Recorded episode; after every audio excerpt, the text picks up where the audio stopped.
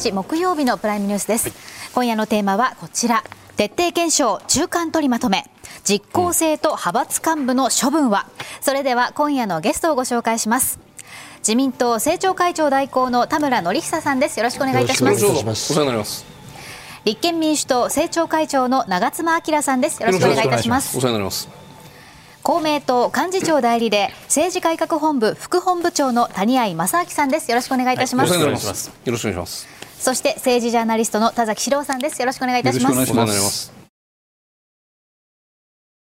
さて自民党は今日政治刷新本部の中間取りまとめを決定しました、まずその内容なんですけれども、まあ、今週こちらずっとご覧いただいているものなんですが、このような内容になっていまして派閥の解消と党のガバナンスの強化ですとか政治資金の透明性の徹底についてこういった内容となっているんですね、この自民党の中間取りまとめ中身について伺っていきたいんですけれども、まず長妻さん内容については今回十分だというふうにご覧になってますか？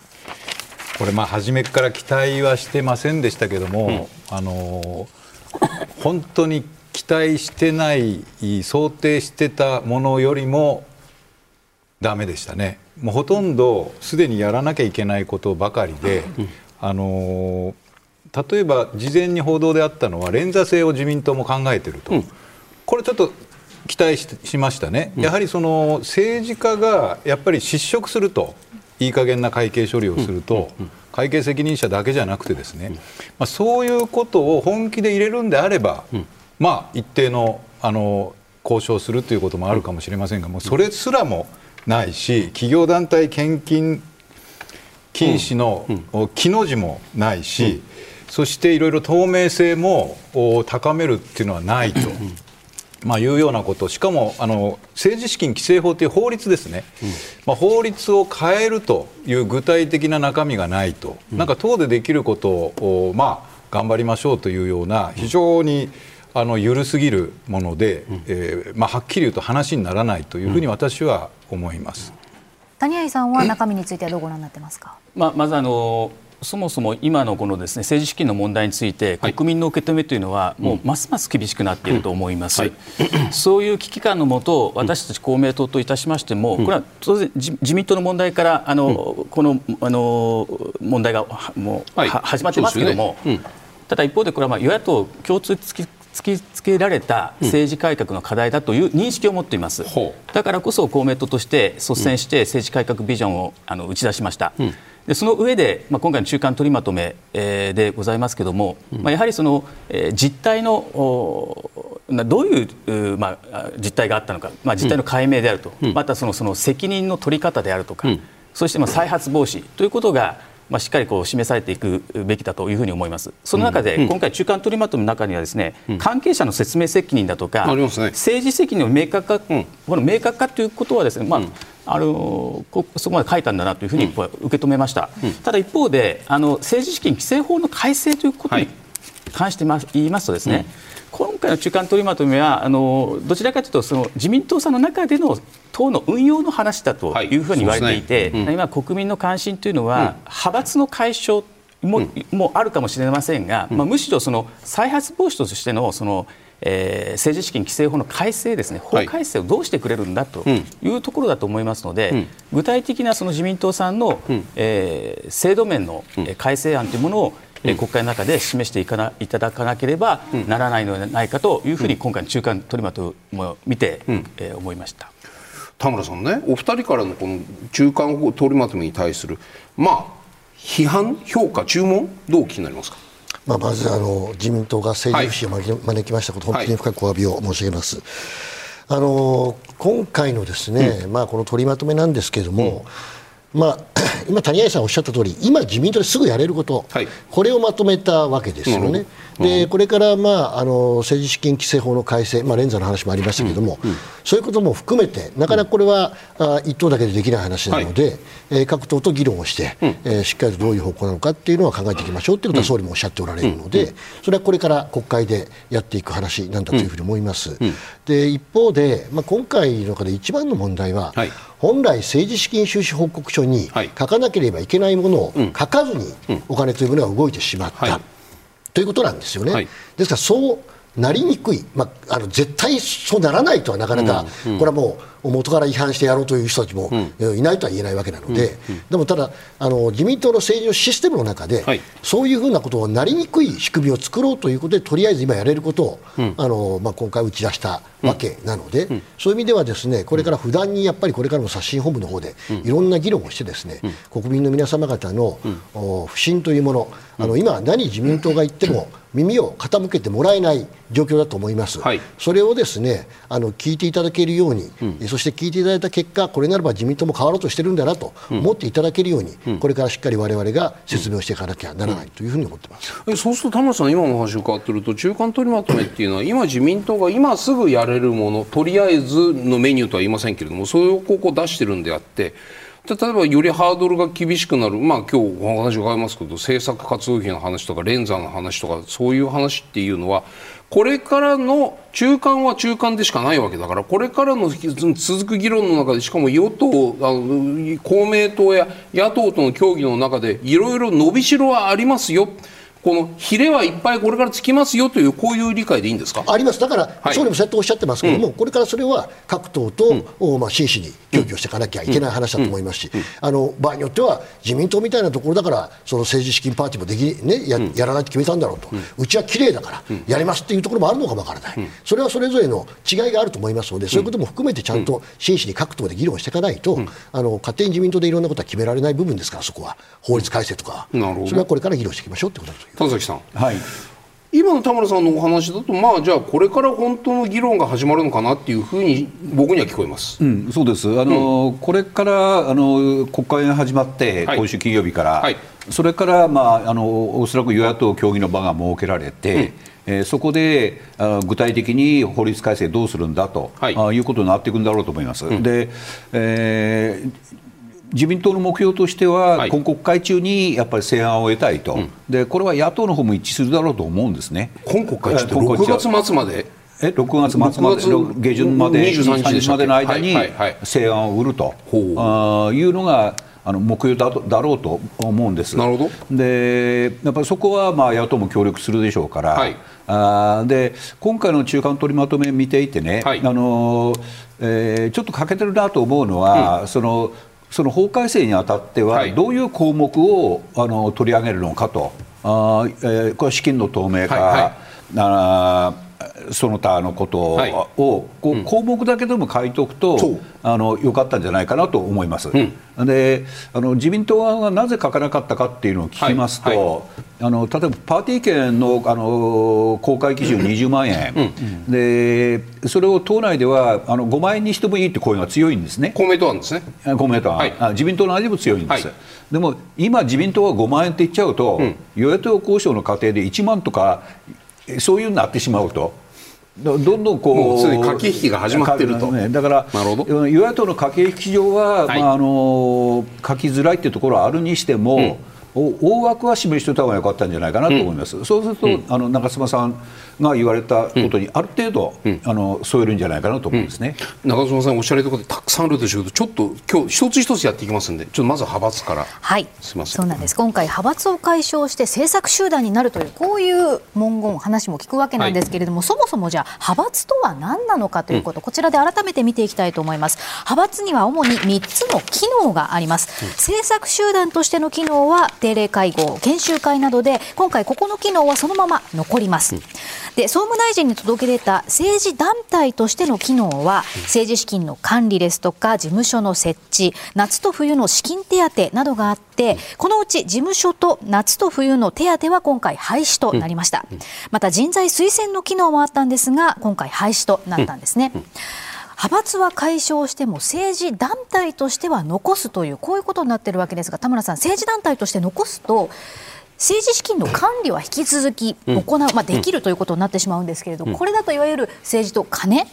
切り離せないように思えてしまうんですがここの部分はいかがですか、まあ、まずあの岸田総裁はですね、うん、えー、自らが関わった宏池会はもうこれは解散をするということですから、はい、そういう意味ではあのこの場合にもう解散をするということは決めてるんです、はい、その上で、まあ他のグループに関して、うん、えどうかという中において議論をする中で、はい、えー、まあこの政治資金の管理っていうのは政治団体を持ってるということがあるんですよね、で政治団体を持っているからパーティーもできたわけなんですが、この中でパーティーはやめると、はい。ただ政治家資金の管理、政治資金団体を持っている、あ政治団体を持っているということは、要は例えば寄付、はい。個人の寄付だとか、間違いない。そういうものは受けられるわけですよね。ですからあの、そういう意味ではですねそういうものを、まあ裏金化するしないっていうのが、まあ、結局ですね今回裏金の問題ですから、はい。あの政治パーティーっていうのは出してきたお金と入ってきたお金、なかなかこれが確認が取れないはい。わけですよね。はい。はい。しかしあの政治資金の中に、結局その個人の寄付だとかっていうのはなかなか裏金化はしづらい部分がありますので、まあ、そういう意味からすると、まあ、政治資金という形でですね、あの管理というのは政治団体でやるっていうのはまあ残ったんだろうと、これは私は推測してるんですが思うんですが、まあ、ただそれにしてもちゃんと適切に扱ってもらわないといけないので、ちゃんと外部監査を入れたりだとか、しっかりやってですね、あのちゃんとお本来表のお金として使ってくださいねと言はい。って託されたお金ですから、はい。はい。はい。それをちゃんと使うような仕組みがこの中に入れてあるということなんだというふうに思います。ということはじゃあ政治団体としての機能、まあ、完全に取り上げるまでいかなかったことについてはこれはいい判断だったというふうなこれあった方が残しておいた方がいいとまあ、いうふうに自民党の。中ではそういう判断になったと思います。なるほど、はい。田村さん個人的には私はもう政治、まあ、団体でなくてもいいんじゃないのかなと、はい。で実はここに掛け持ちっていうのをさせないっていうのがあるんですよ、実は、はい。だからあの、はい。はい。まあ、定例会合っていうのは実はそういう意味なのかなと思うんですが、例えばその、お今の、おまあ、ルールでいくと、お木曜日の12時に総会を書く。大体やってますよね。グループであると、はい。だから掛け持ちできないですよね、はい。っていう形なんですが、まあ、そこもどうなのかなというふうに私は思います、だっていろんな政策の勉強をしたければ、い。あのいろんなところに入って勉強すればいまあ、いし、議連みたいなね、まあ、議連とまでは言わないですけれども、同じ考え方のはい。方々が集まって勉強すればいいので、掛け持ちをするっていうこともあってしかるべきだと思います、だからここにある場合、やはりまだ、そのおまあ、総裁候補といいますか総理候補といいますか、あそれをこう擁立するための一つの組織という意味は、これはあの自民党だけじゃなくて他のお大きなあ、はい。まあ、政党には、はい。あのそれぞれ違う形であるんだと思いますが、そういうものの形を残そうというのが、まあ、ここにはあるのかなというふうに私は感じます。谷合さんはどうお聞きになりましたか？私たちの公明党にはですね、派閥っていうのはないんですね、はい。で正直ちょっとその派閥の問題っていうのは、えー私もちょっとあの実感がししづらい部分もああります、はい。はいただ、まあ、これは自民党さんの中の今回の問題ですから、自民党さんの中でどう、えー改善していくかということはまあ注視しています。ではい。今回、まあ、特にその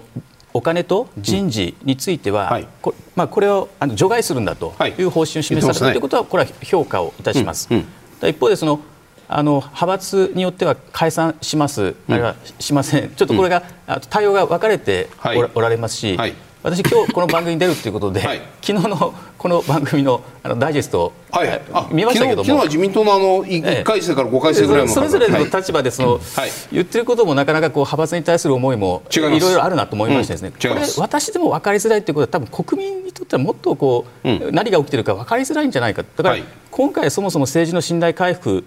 ということが最大のテーマですから、うんこそれがにつながっているのかどうかということは、んあの問われるべきなんだとは思います。ただこれはまあ、ん。私たちこれはあの制度のもん法律の問題というよりはこれ自民党その中の話だと思っています。その意味で言うとじゃあこういうことをやりますからじゃあこれで政治資金の透明化を図ることが、まあ、他のその制度面のやり方まだ別の部分ももちろんあるんですよ、第三者機関どうたらこうたらみたいなのもあるんでしょうけども。こういうものを作るからといってじゃあこれで自民党は生まれ変わりますっていうところにはい分かりましたというふうに言えるんですか？いや、それはまああの十分条件ではないですよね。なるほど、ええ。そこの部分っていうのはじゃあこれからもう派閥がない党が派閥の派閥連合である党をねどう検証するのか。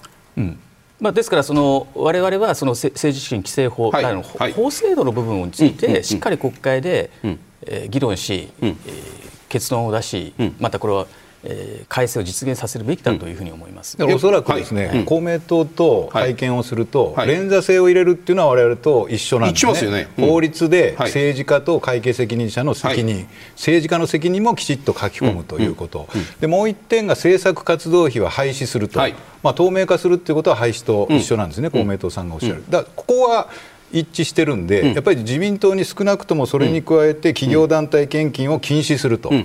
そして、えー透明性を高めると、はい。これをきちっとやっぱり自民党としてはまず、えー、いろはの意として、うん、えー、提言してほしいと思いますね。長妻さんが今日まだ口にされてないんだけどもいろんなところでこれはすり替えだというふうにおっしゃってるじゃないですか、うん、金の問題であるにもかかわらず派閥の問題にすり替えてるという趣旨でおっしゃってたと僕は思うんですけれどもここにあまりにも我々が注目することないしは自民党がここをあまりにもアピールすることっていうのは本来制度面での改革が生半可であるにもかかわらずここでやった感を出そうとしているという意味は、うん、ここはどうなんですか？そうですね。そういう意味で私は思ってますし、はいうん繰り返しですけど30年前に自民党が派閥をなくすって言ってますから、当事者が言ってるっていうことは相当弊害があるっていう自覚があるのでそれはなくしてもらわなきゃ困ると、ただ派閥をなくすことと、今回のような犯罪が起きないことは別問題だというふうに考えてるんです、政治資金規正法をきちっと改正をして、連座とか企業団体献金を禁止、パーティー券も企業団体に購入させない、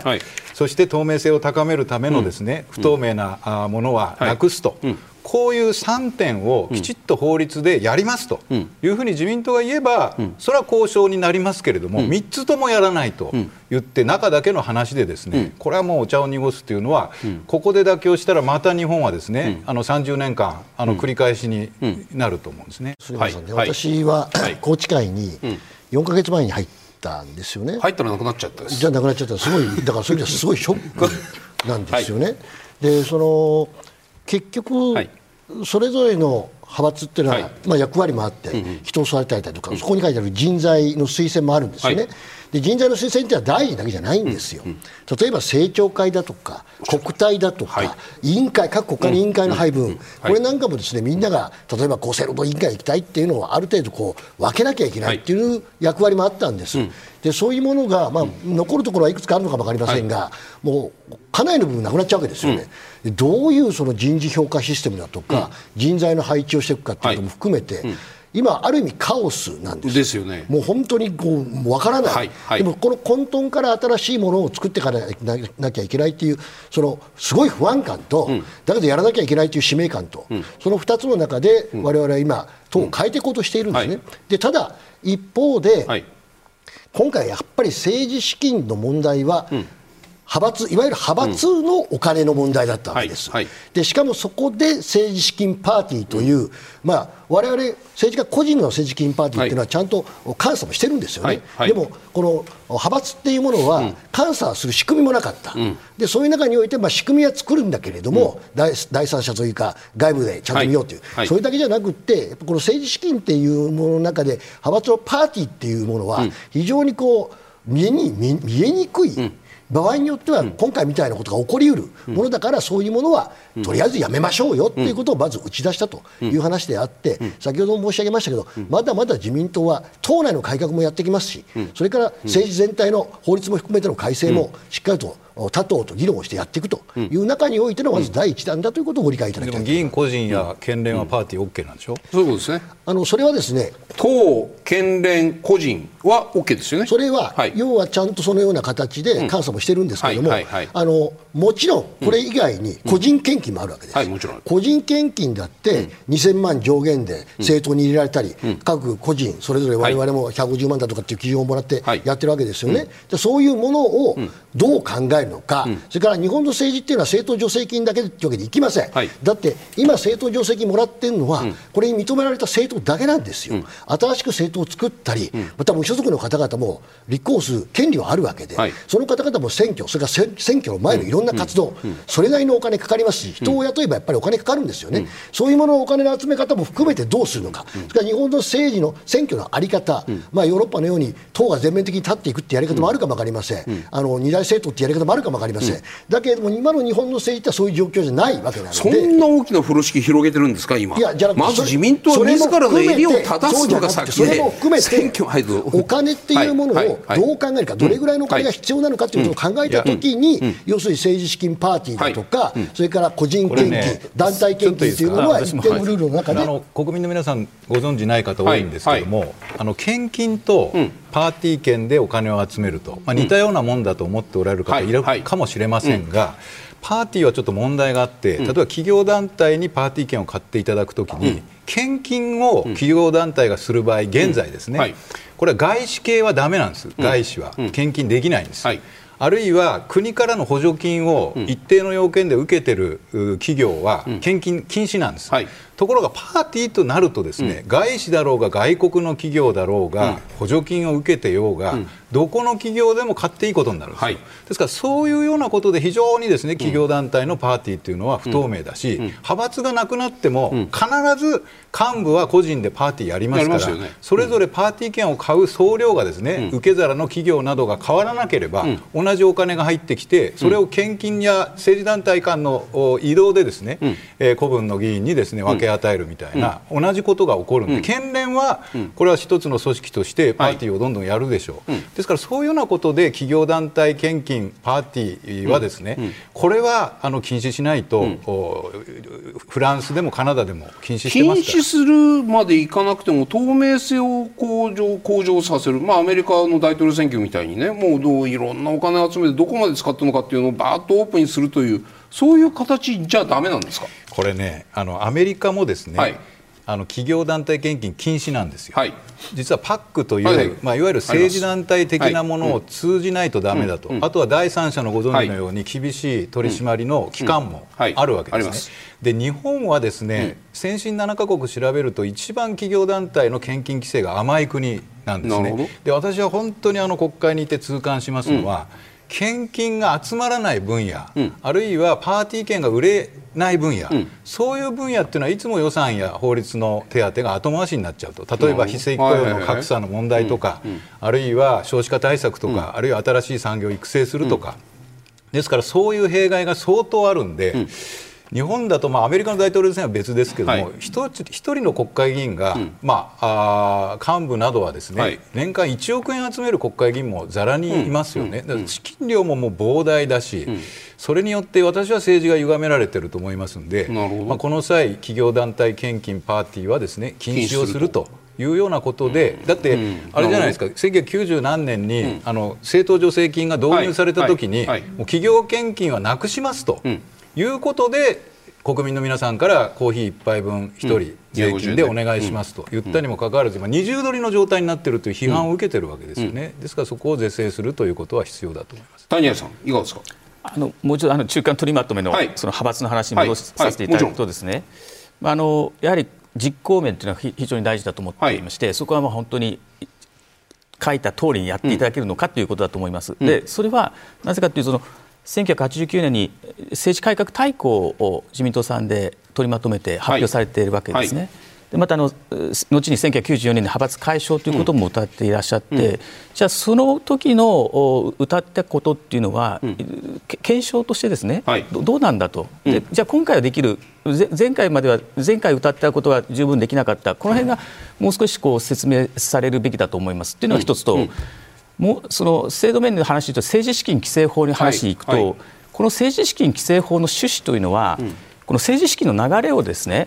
えーこれは国民に公開して、そしてその是非についてはこその判断を国民に委ねるという,、いう趣旨でありますよね、うん。はいはい。そういう意味では、まあ、私ども公明党としてはまずは透明性のえー確保とはい。罰則の強化という、はい。この2つの柱で、えしっかり議論をししようじゃないかというこそこはとを伝えて立憲、中曽さんとは違うんですね、あ企業団体献金、まず禁止なんだと。いうような立場では取らない、あの企業団体献金の禁止という議論もあると思います、はい。当然、われわれ公明党としても、斡旋利得処罰法などもです、ね成立で導いてきましたから、はい。それは当然、その企業とか団体、癒着してはならない透明性の向上と禁止はちょっと違いますよ、政策活動費は透明性です。政策それまた後、はい、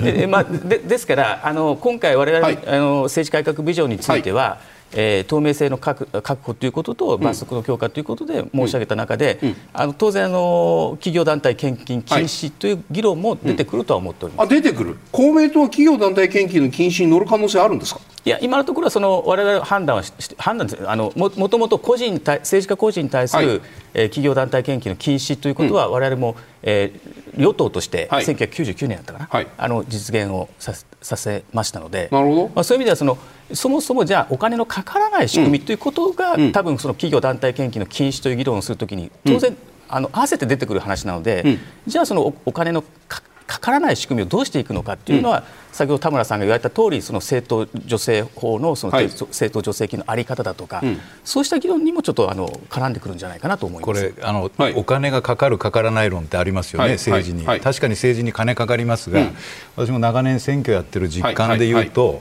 あの他の選挙を見てる実感で言うと、相手がべらぼうに企業団体現金もらって金使ってる時に政治活動でですね、でこっちがあのしょぼしょぼの、お資金で活動してたら、その後に控える選挙に勝てないわけですよ。なるほど。やっぱり相手が相当その企業団体で金を使ってると、まあ、いうような相対評価になるんで、相手も同じキャップでですね、あの透明性をきちっと確保して、そして企業団体献金禁止すると、巨額な資金が流れるですね、まあ、そういうようなことにすると、それぞれまあ一定のところで資金が収まってくるので、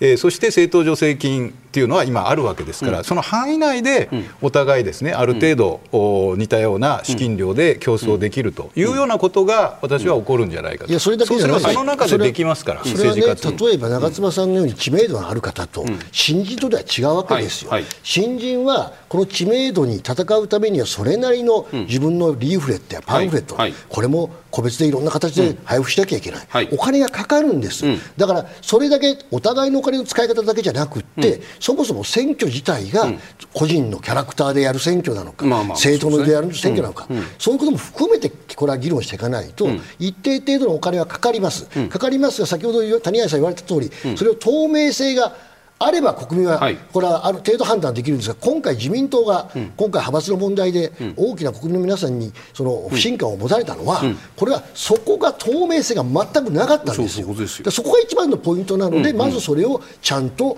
おまあ、対応しましょうというのが今回のこの中間取りまとめなんです。あとやっぱり役所に顔が利く議員に企業団体献金集まりやすいという傾向もあるのかなと思うんですね。そういう意味ではあの結構ベテランの議員に集中するような、しかも企業団体献金って個人献金の比じゃないですからね、巨大なあの資金がはい。あるわけですから、はですからここをですね他の国のように規制をしていくと、まあ、イギリスなんかは一定以上の企業献金は株主総会の議決が必要ですからね、ほとんどなかなか議決が通らないということもあるんで、日本は本当緩いんで、大臣が所管業界から金もらっても、これはあの企業団体献金っていう衣を着れば、パーティー券という衣を着れば、もらえるんですよ、どんどん。そんな、まあ、官僚が所管業界からもらったら、もうおな頂戴ですからね、1万円でももらったら。ですから、そうおかしいなと思いますね。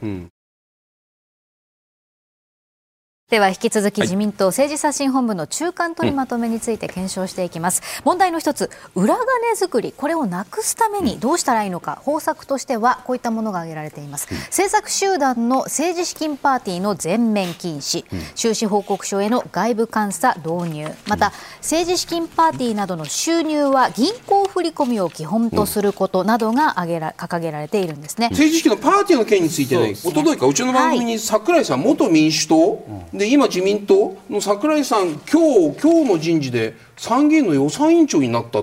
んですよね。もうもうすっげえ驚いたんですけど、その櫻井さん、番組に来た時の発言がちょっと用意してあります、ご覧ください。はい。民主党は派閥ではないけども、政党として、はい。えパーケンのノルマはありました。党として、党として。のパーティーのね、パーティーはい。でその時にキックバックもありました。なるほど、だから、あのーまあ、これから議論聞いてもらえば分かりますが、はい。キックバックが悪いとは多分誰も言わないと思います。野党がね、はい。あ野党とか民主党の流れを組む皆さんが、はいはいそうですね。はいはいはい。うん。問題は何かっていうと、記載してなかったことだけです。長嶋さん、今の櫻井さんの話、僕聞いてて本当に驚いたんですけど、今日のここまでの話を聞いていても、長嶋さんはキックバックの良し悪しの話ではなくて、企業団体献金のところで戦っておられて、キックバックが悪いというのは、一言もこれまで今日言われていない、それは櫻井さんのあの話を僕、思い出しながら伺っていたんですけれども、そういう理由じゃないですよね。これね、はい。キックバックって言ったときに、どういう意味かっていうことですね、はいはいおそらく、はい。まあ、いろんな意味ありますけど、はい。2種類。はいあると思うんですね、例えばキックバックって言ったときに、はい。まあ、パーティー券を、お一定程度目標があって売ると。はい。で一定程度売った人には、はい。あー党からかどこからか分かりませんがあーお金をですね、その方のその政治家の政治団体に戻すと、はいはい。超過分みたいなやつ。戻すうん戻すときに、出し手である政党も、このお金を A 議員に A 議員の政治団体に出しましたと、帳簿、収支報告書に書く、はい。でもらう方もこの政党から、あーお金をもらいましたと、きちっと書くと。これをもしキックバックと呼ぶとしたら、これは別にあの法律上は問題ないわけです問題ないです。ところがもう一つキックバックの意味は、おそらくマスコミ報道とかワイドショーを含めて新聞記事も見てると、キックバックっていう意味はお金が返ってくるときに、あの出す側も書かない、もらう側も書かない、あるいは中抜きということで、それをもう自分で、あのもらっちゃって、はい。全然収支向こうにも金を渡さないとか、それは違法ですからね、はい。ですからそこはだめです。それはダメですよ、はい。そうすると、じゃあ、まあ、これ、立憲としての党で決めお決めになりますかっていう質問はちょっと野暮なんですけれども、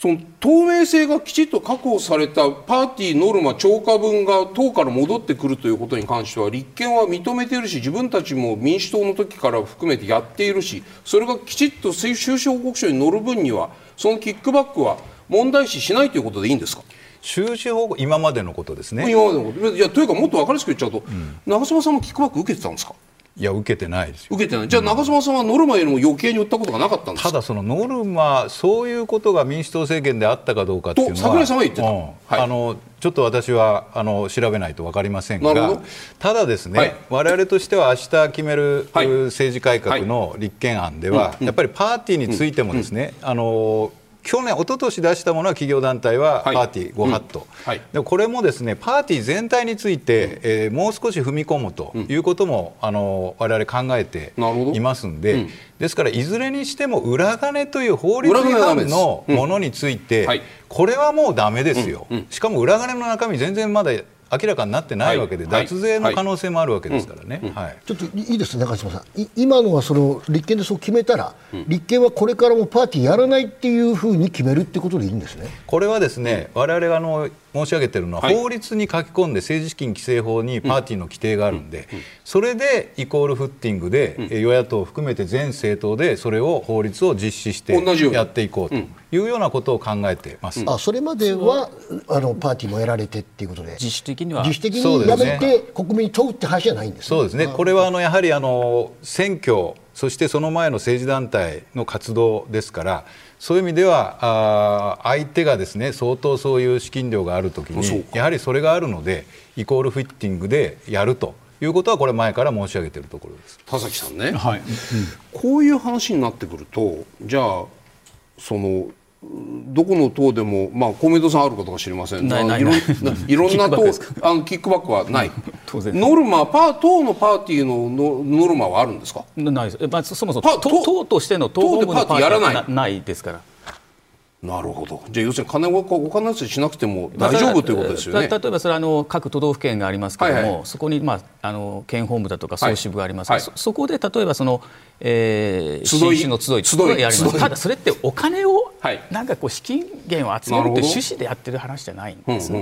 とはいえですよ、はい。とはいえ、はい。今回の事案を受けて、はい。何らかしらのですね、再発防止のその法改正ができない限りですね、まあ、我々党としては、はい。えーあのまあ、個人のパーティーであったとしても、今自粛をするということでやってます。なるほどね。ですからそれはもうあの今自民党さんのそのいろいろ透明性決定についてあありますけれども、当然あそれをあの法制化できるものはした上で、あかり書いてないことで我々が言ってることもあります。例えばあの20万円超5万円超に引き下げて、えーそのはい。支払い者の氏名のはい。公表基準を、ねあの大きくさせるという話だとか、あるいはその収支報告書のデジタル化だとか、政治資金を監督する第三資格機関の設置だとか、まあ、そういったことをもうパッケージで今回お示田しんね。はい。公明党さん、谷合さん、こうはおっしゃるけども、公明党の議員で、じゃあ、例えば政政治資金の修正をした人がいないかといえば、いらっしゃる。はいでそういう人も含めて各党それぞれ事情があって、まあ、確かに今回自民党のそのうんなんて言ったんだろうなんて言えばいいんだろうやり方はたたものすごく派手にやってることは幅広くひ深くひどくやってることは間違いないんだけれども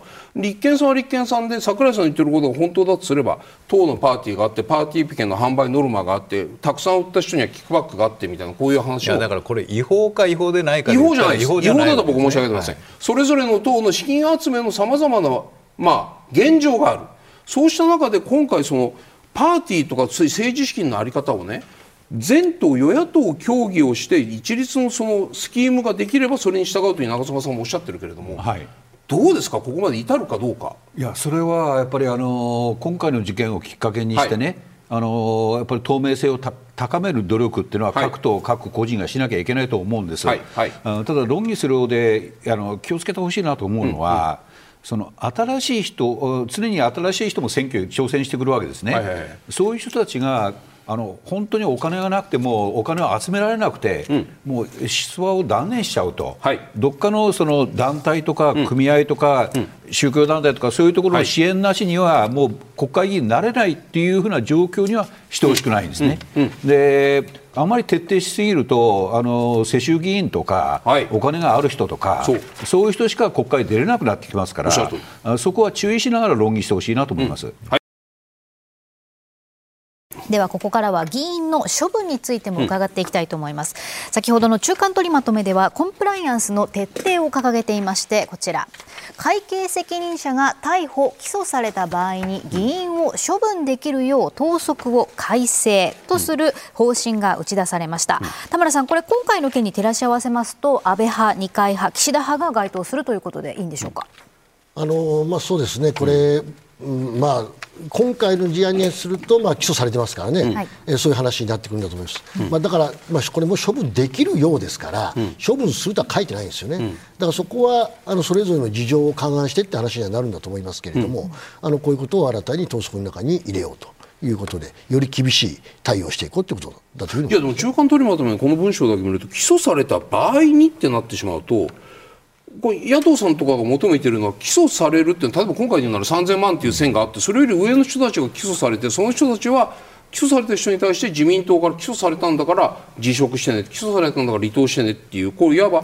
司法の判断の追っかけの話でしかないわけですよ。そうじゃなくてそれよりも下の段階3000万までいってない人の中でそういう人たちに対してなんか自民党としての調査とか処分っていうのはありえないんですかっていうふうに僕らは思うし多分野党が言ってるのもそこですよね。そうですね。あのこれあのはい。今日ですか、はあ。昨日ですか、NHK の報道があったんですが、あの1000万円以上の、お3000万円以下の裏金の、はいはい。お自民党議員が20人余りっていう報道があったんですね、なるほど。はい。これはあの派閥幹部とか閣僚経験者、はい。はい。で結局、立憲の基準は、あー3000万円以上ということで、今は回、3人ということなんですが。あのやっぱり私はですね、すごく理不尽かなと思うんですね、その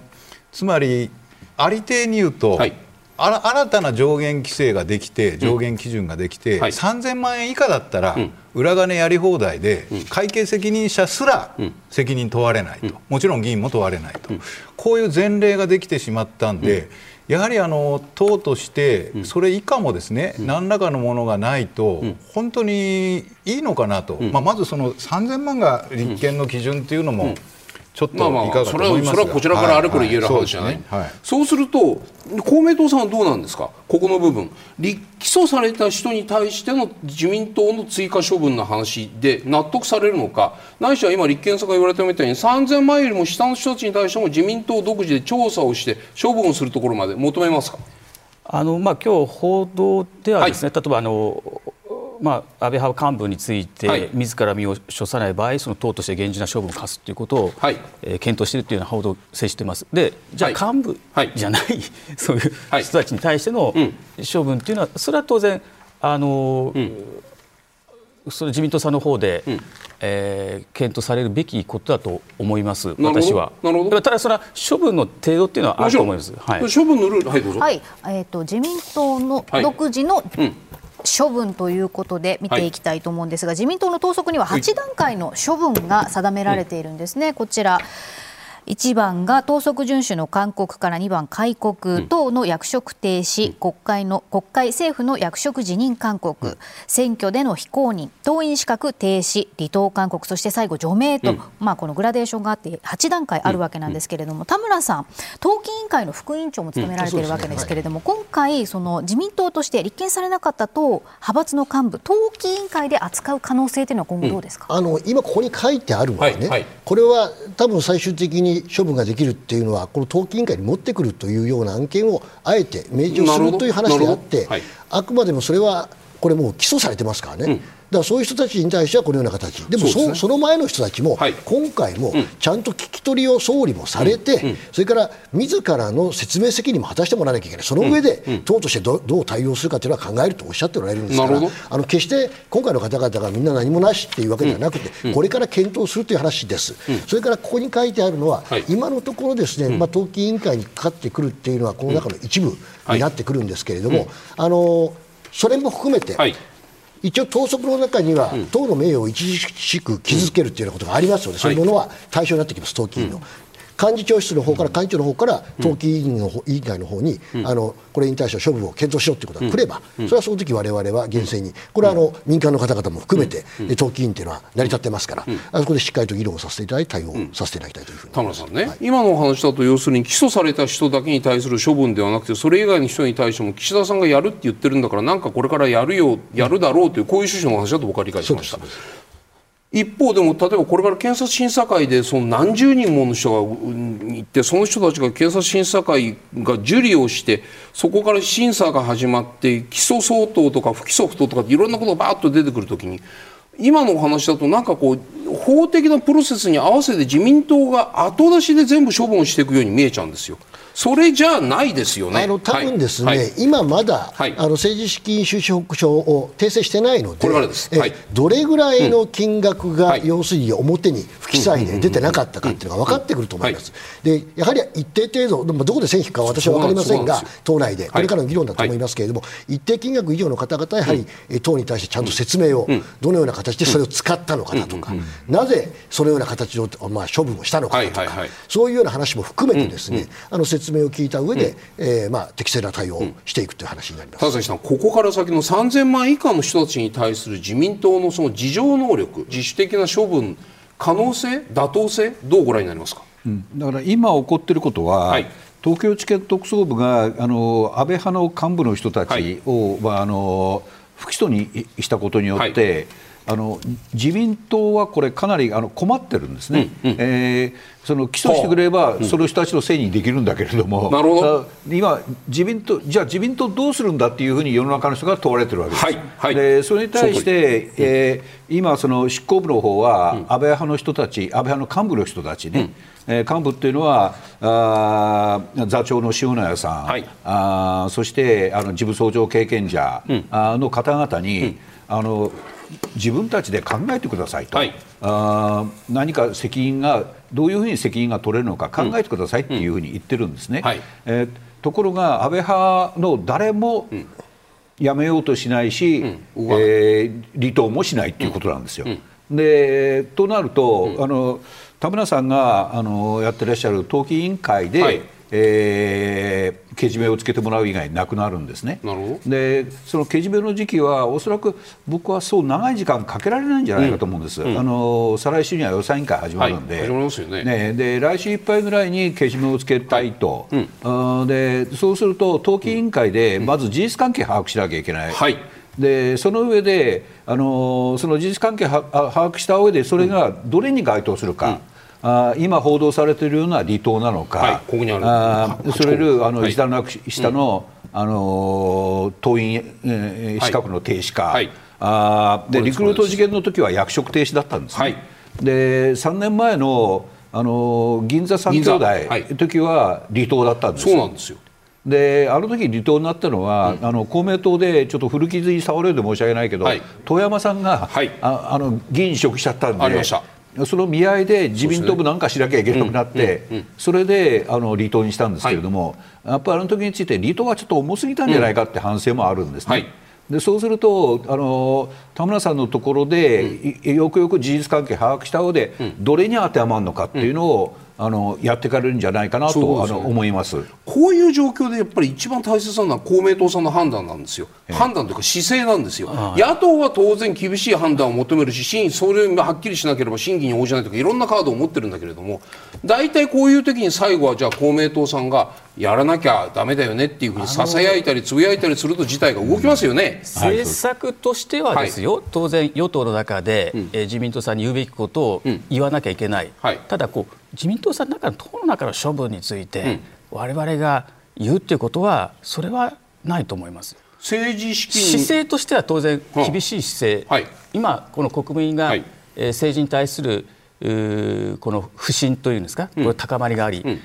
ちょっとやそっとのことの、うん、えー、再発防止ででは、はい。ご納得ができない状態だし、うん、その再発防止のその前提となる事実がどうなったのか、はい、あるいは処分がどうなのか、いや、僕だから僕は処分をしろと言ってるんじゃない、うん、自民党としての自己調査自己自主的な調査をまずやりなさいままずはやるやるべきですそれはちゃんと言いますよね中間取りまとめにそう書いてるわけですから、はい、明確化させたわけですから、説明責任と政治責任。それをしっかりやっていただかなきゃならないということは、うん、例えば二冠二国だとか、うん、幹部同士が入る、はい、あるいは党首会談等ですね、はい、そういったところで当然出てくる話だと思います。あのやるべきとかいうかその政治姿勢としてね今回政治改革国会としてしな,、いなきゃならないですよねという、このお互いの共通認識ですよね。ここはしっかりちょっとしてもらえるちょ押してるんです。次行きましょう。はいではここからは明日召集される通常国会で政治資金の問題についてどのような議論をしていこうとしているのか、皆さんに伺っていきたいと思います。こちらを見ていきますが、うん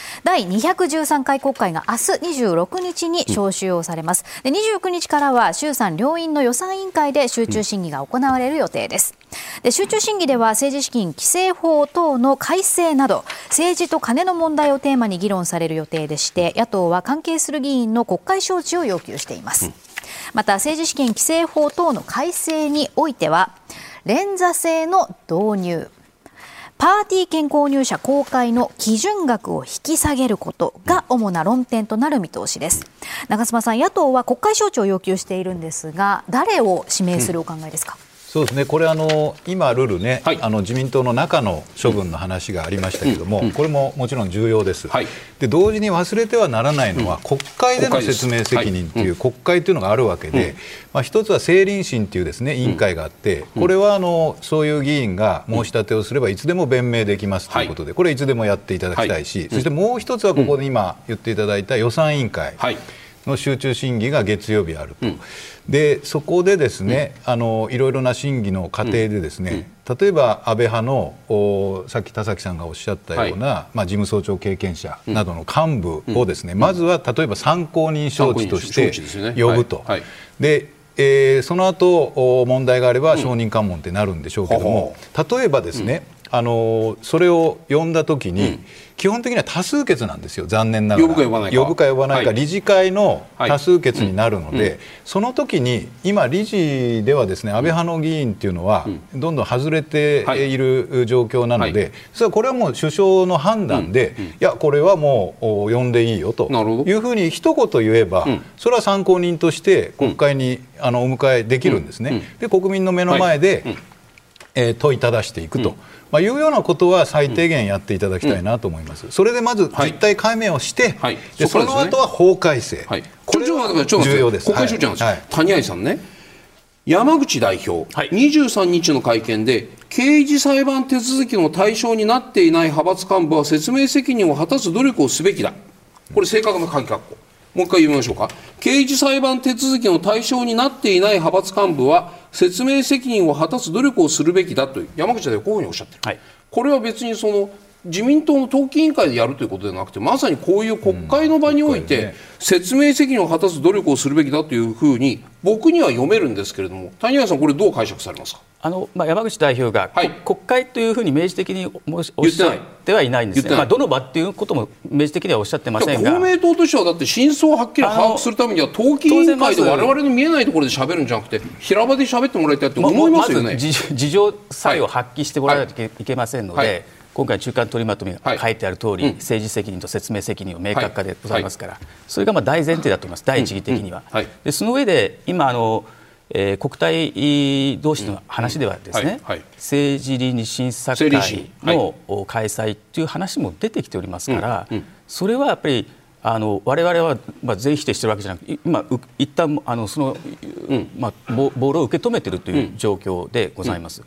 そうすると政倫審の場、ないしまあ予算委じゃあ政倫審はいいけどさ予算委員会の参考人招致はだめだってこの線引きは僕には分からない。あの参考人招致だとかあるいは承認喚問とか、はい、それはステージがあります。ただ、はい、承認喚問って当然偽証罪を問われる話ですもちろん。承認喚問は僕言ってない。招致国会招致参考人招致。参考人だとか、はい、あの政倫審だとか、まあそれがあの今後の国対間の、うん、多分私は話だと思いますでまずは来週月曜日に、えー、予算委員会の集中審議があって、はい、政治と金の集中が審議がありますので、うん、そこでまずその総理がどういう話をされるか、ということもまずは注視しなきゃいけないと思います。で、さまざまな論点がその予算委員会で出てくると思います。法制度の論点も、はいはい、でそういうことも合わせて、うん、じゃあこの国会の中で限られた日数の中の国会の中でどうやって成果を出していくかということをやっぱり議論まずは真相解明とか事実を把握することです。よね。そのために一番必要なことは当事者に話を聞く出発点だ当事者がしっかり語っていただかなきゃならないと思います。それは公明党としては党の中がいいんですか？国会がいいんですか？いやそこはあの我々は申し上げてませんがまずはそれははい、それは自民党さん自身がその当事者が考える話であってまずはですよ、うん、一時期的には、うん、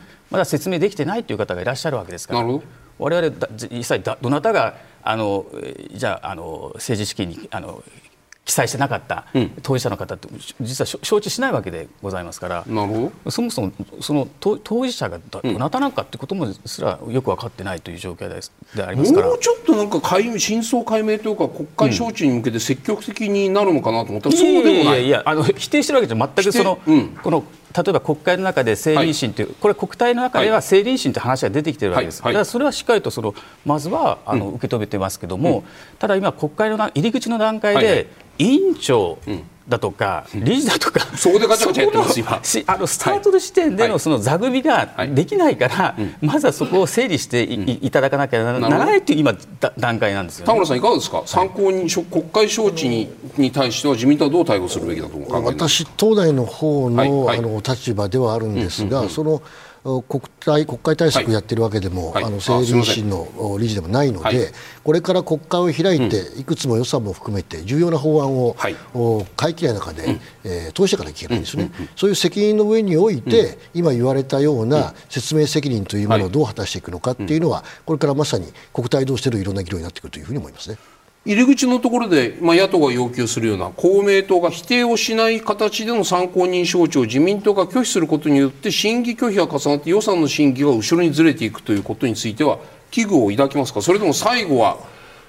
まあ、与党の多数で衆院通過を図るという最後はその手もあるんですけどだからその時に公明党さんがきちっと乗ってくるかどうかっていうところまで決められませんよ。でもそこのところにおいてどういう与党の煮崩れがあるのかどうかなんていうところまでも心配する展開ですか？私国対のメンバーじゃないんですいません。全体の一定感がまだ分からないんですけれども、はいはいはい、ただですね、うん、やはり自民党がこれだけ国民の皆さんに、はい、えー、不信感を持たれているわけです、うん、その上で、えー、いろんな政策を進めていかなきゃいけない、そのためには予算をしっかりと早く成立させなきゃいけない、うん、他にもいろんな重要な法案があります、うん、そういうものを考えた上で、うん、それだけじゃなくてあとは国民の皆さんに、今回のことを十分に真相が分かっておられないというご意見がある中で、どういう対応をするかという中において、国会も一つのその場であるというふうに思います。田崎さんねこの国会招致問題っていうのは最終的にどのくらいのその自民党に対する圧力特に今回の場合野党4党が足並み揃ってるじゃないですか、はい、これまで維新、国民っていうのは立憲共産党とはばーっと分かれていたんだけどもこの問題に関しては野党4党が久々足並み揃ったっていう印象を僕は感じてるんですけど、はい、この野党4党が揃っている状況における自民党がどこまで応じるのか応じないのかどうご覧になりますか？僕は参考人招致には僕は自民党応じざるを得ないんじゃないかなと思って見てます。うん。はい、ただこれはあの審議日程との取引で、はい。ここの辺まで審議日程固まれば、一人やり一人出すよっていうね、なんかそういうふうな感じの展開になってくるんじゃないかと、いきなりね、何人やっちゃうっていうと、あのあもらったと思って、野党はね、ね野党は、そうなりますだから駆け引きになるんで、はい。えーまあ、駆け引きは国会じゃしょうがない話ですから、なるほど、えー、それは浜田、安住の間で、その話が展開していく。そうです。だからあの全国会までは、はい、あの安倍派の高木委員長、はい、国対委員長だったんですけれども、はい、必ずしも評判が良くなかったんですね。なんか俺俺が笑ってません。あそうですか、はい。え だからあのそこはあの、はい。僕の浜田さんの方があの、国対委員長として、はい。えーしっかりされてるんじゃないかなと期待してますんで、浜田さんと安住さんの間で、えーしっかり協議してもらって、しかしやっぱり予算案の衆院通過はい。成立をね、それはきちんとやってほしいなと思います。政策活動費、ここでいろいろ議論になっているけれども、今回の中間取りまとめには入ってなかったということで、今日我々取り上げますが、二階幹事長の時には総額で48億円、石破幹事長の時には17億円、茂木幹事長では10億円が政策活動費という名目で、党から幹事長に降りて、それ受け取りの領収書はあるけれども、そこから先の使い道は明らかになっていないという、この巨額のお金についてです。はい。はい、この政策活動費について公明党は政策活動費の使途公開義務付けを打ち出しているわけなんですけれども、田村さんこの点はどうお考えになってますか？あのまあ、一応今、認められている合法的な話なんですが、実は私もですね、あの一体何に使われているか、それは部分的には知ってますよ、だけどそれだけの大きなお金が何に使われているかっていうのは、私もお担当役員になったわけわけではないので、やったことがないので、わからないです、ですからそこは各党で、それぞれ政策活動費、いわゆるそういうなるものがあるわけなので、それぞれ使われているんだと思います。公明党さんもうすもう数百万しかないってこの間山口さん言ってたけど。あいやいや正確に言うと、はい。政党から政治家個人に、はい。えー行くそのせ政策活動費というものは公明党はないです。はい。幹事長が要するに幹事長名で領収書を出している政策活動費は数百万しかないとかっておっしゃって違うんですか？あいやそれそれはそのその政策活動費かどうかはし分かりません、はい。じゃいいずれにしても政策活動費は公明党は全くない。全くないとまでおっしゃる。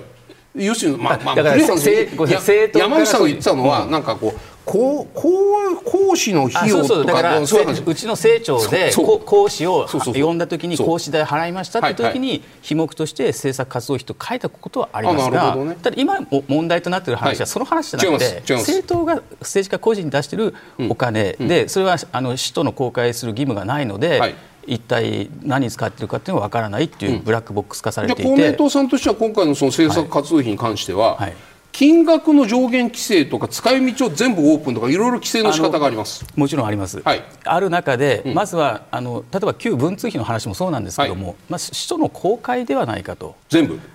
えー、とその政策活動費について全部かどうかっていうのはそれはこれ今後の国会の議論だと思いますけどもなんかイメージありますか？我々の5万円を加減加減としていやいやいやまだ金額のイメ,ージはそういうのは示しておりませんし、あー。まあ、私も持ち合わせておりませんが、、はい。ずれにしても方向性として今回の国会の議論の中で政策活動費というのはテーブルに載せる必要があるという考えのもとですね、我々のビジョンの中に載せたわけです。でそれなぜかというと、はい。私自身も政策活動費なるもの実はしそういうワード自体はよくわから知らなかった。正直で逮捕されたあの池田議員がですよ、はいはい。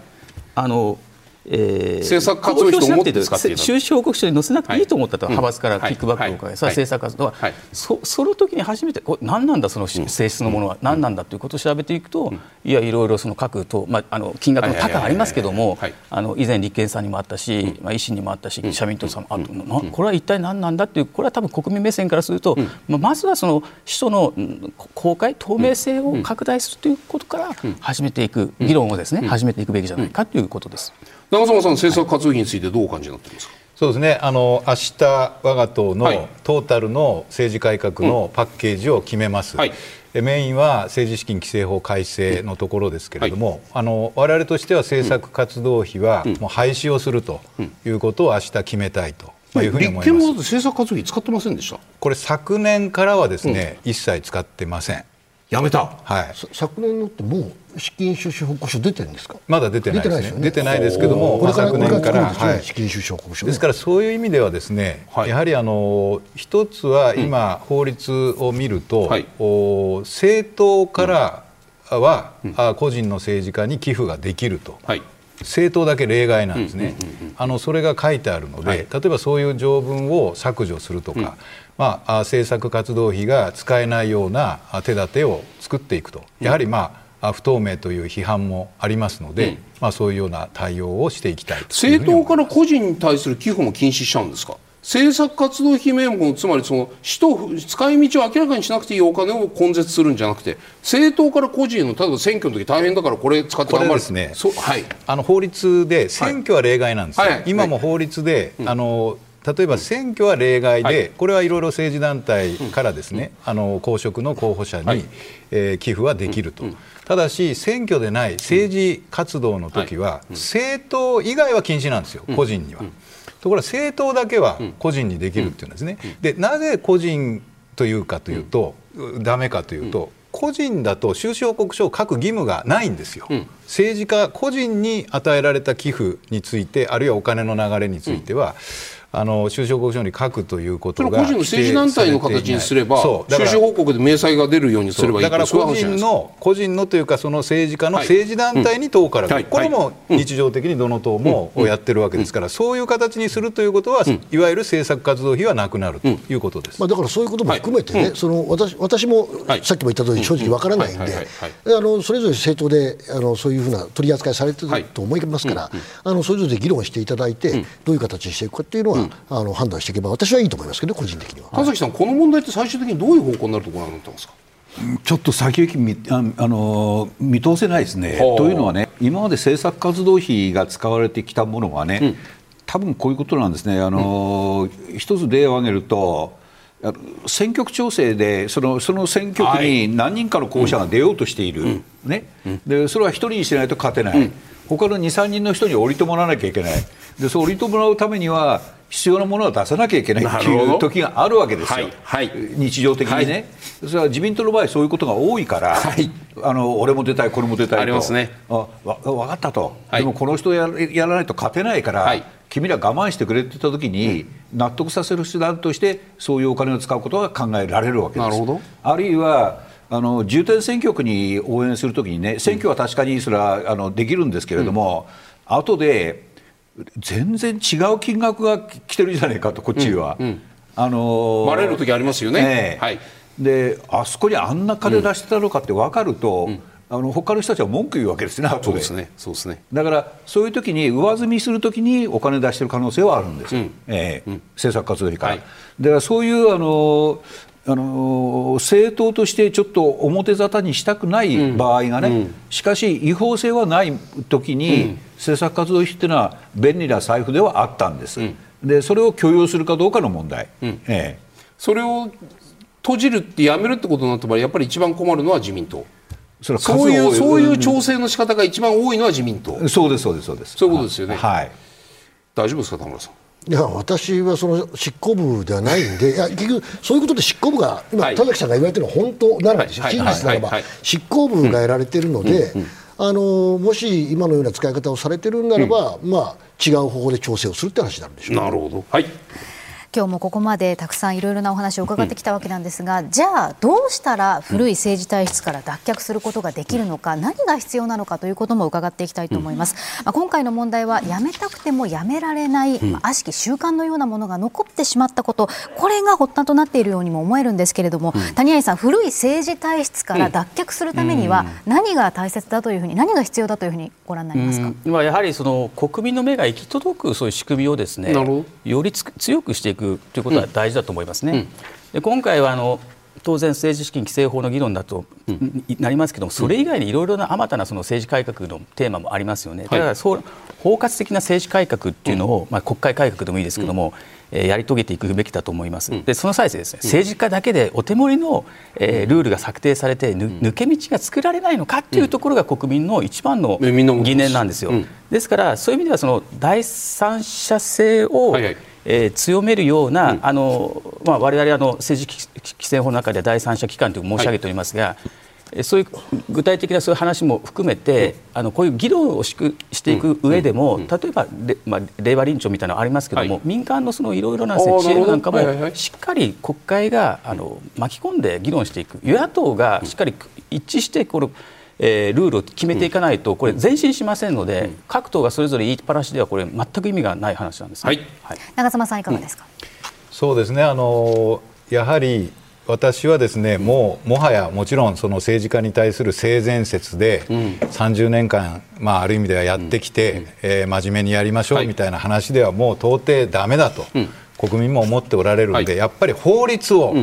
きちっと変えて、えー、先進国並みの厳しい法律を成功している先進国を事例として、えー、改正していくということが必要だと思います、うん、その時にですねやはり今の私が受ける感触は自民党の中間報告案ではその交渉のまず土台にも達してないんで、やっぱり国会でですね、我が党案もきちっと国民の皆さんに説明して、総理に質問する、で自民党も自民党案を、説明して質疑する、公明党も各党もですね、えそれぞれの党の政策を開陳をして、そして国会でですね、え示して国民の皆さんに、どういうお考えなのか、まあ、いろんなマスコミ世論調査やると思うんですね、その後。それでも自民党が飲まない場合は、やっぱり来たるべき解散総選挙の時にですね、え国民の皆さんに聞いてみると、どちらがいいんでしょうかと、やっぱり政治を今の金まみれのを変えないと、まともな予算配分や法律の手当ができないというふうに我々考えてますから、それを国民の皆さんに信を通っていくというような順番になるというふうに思います。田村さん、これこれも自民党の問題ですよ。自民党、ね、自民党の自民党は何をこう主なエンジンにしてこの事態を打開していけるのか、どうなんですか？あのー、まあ今回ですね、はい、本当に重いのは、はい、その政策グループいわゆる派閥というもの全体でぐるみでやっちゃってるっていうのが出てきたわけですよね。でだからだから派閥っていうものを変えなきゃいけないっていう議論で、非常に党でもない個人でもない分かりづらいものなんです。でそれがすべて悪いっていうつもりもないんですが、どんまあ、厳しい制度も作らなきゃいけないですよ、はい、でも今までもいろんな厳しい制度を作ってきても、違反をしてやっちゃうわけですよ、今回でも私は本当に今回のこと申し訳ないなと思うのは、それは向こうも収賄、贈賄でね、うんうん、あの裏で使ってくれ、こっちも裏で使うっていうお金はお互いに悪い話ですよ、今回は表で使ってくださいっていうね、そういう、まあ、本当に善意のお金を裏に表に出さずに使っちゃったわけですよね、まあ、もちろん貯めてたわけですよね、だからそういう意味でも本当に自民党のモラルが変わらなきゃいけないんだと思います、言われる通り、自民党のこれは問題ですので、はい、あの徹底してわれわれは自民党が変わらなければ、本当に次、えー、総選挙があったときにはですね、国民の審判をいただくというふうに思ってます。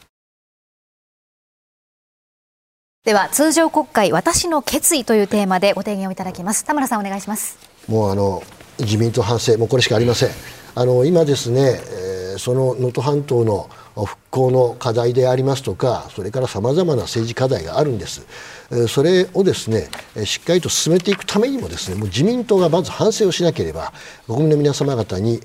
話も聞いていただけないという状況でありますのでまずは自民党反省です、うん、ありがとうございます。長妻さんお願いします。まあ今年こそ金に汚い政治を終わらせるということで、今、まあ、あの政治資金をですね改革しようという機運が高まってますんで、えー、今国会でですねきちっと法律が改正できないと、私はもう半永久的に無理だと思うんですね、ですから本当に我々満身の力を込めて、いい法律を作って、他の先進国並みにですね政治をきれいにしていくということで、全力で取り組む国会にしたいと思います。ありがとうございます。谷谷さんお願いします、はい、